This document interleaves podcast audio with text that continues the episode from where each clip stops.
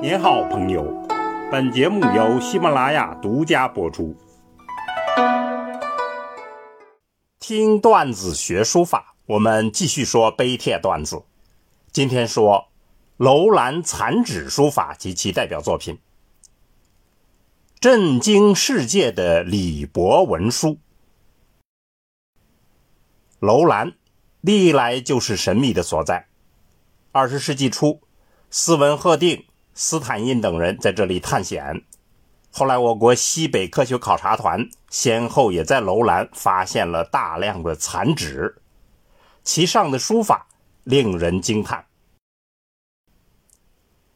楼兰残纸是西晋到十六国的遗物，其内容除了公文文书以外，还有私人的信札。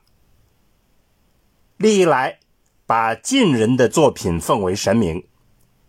那么这些残纸书法中间就保留了大量晋人真实的用笔秘籍，这是学习晋人笔法最好的临本。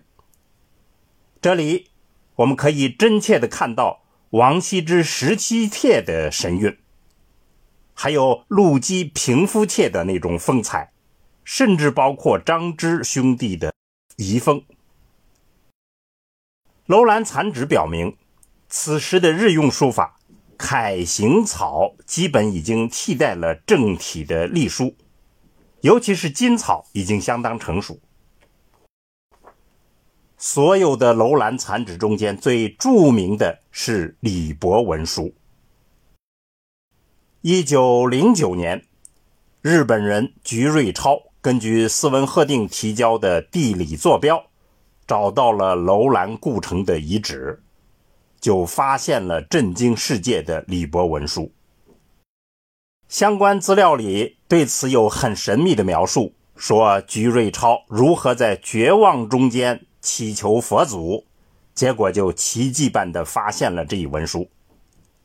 李博文书现在存在日本京都龙谷大学的图书馆，总共有三件，一件是残纸，可能是初稿。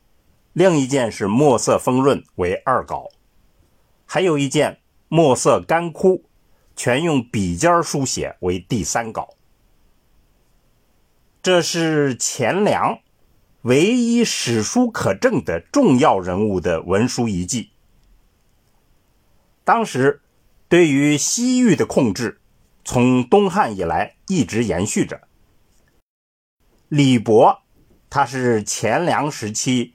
西域长史，这些文书是李博在公元三二八年从海头给燕齐王等几个国王发出的信函而留下的草稿。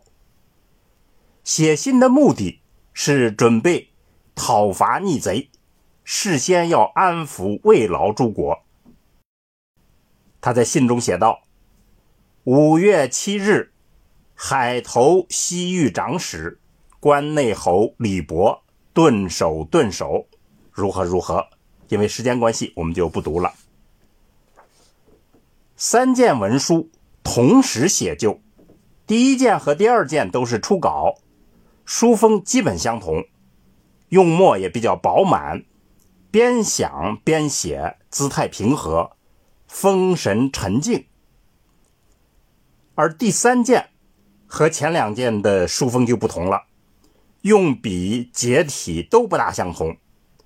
那么分析起来，大约三件的文书句法上都比较相似，文字又不多，写了几稿以后就已经熟记于心，所以下笔不加思索，就有些汉意神飞的气势。另外。此时笔中的墨水已经不多，一口气写下来，造成了满纸飞白的效果，显得古拙老辣，神采飞扬。所以有人就评论说，与颜真卿的祭纸稿有异曲同工之妙。无论如何评价，这的确是反映了书者极深的书法功力。虽然都是残纸碎片。但却是最真切的晋人笔法，所以喜欢魏晋书法的朋友一定要临习体会一下。听段子学书法，我们下次再见。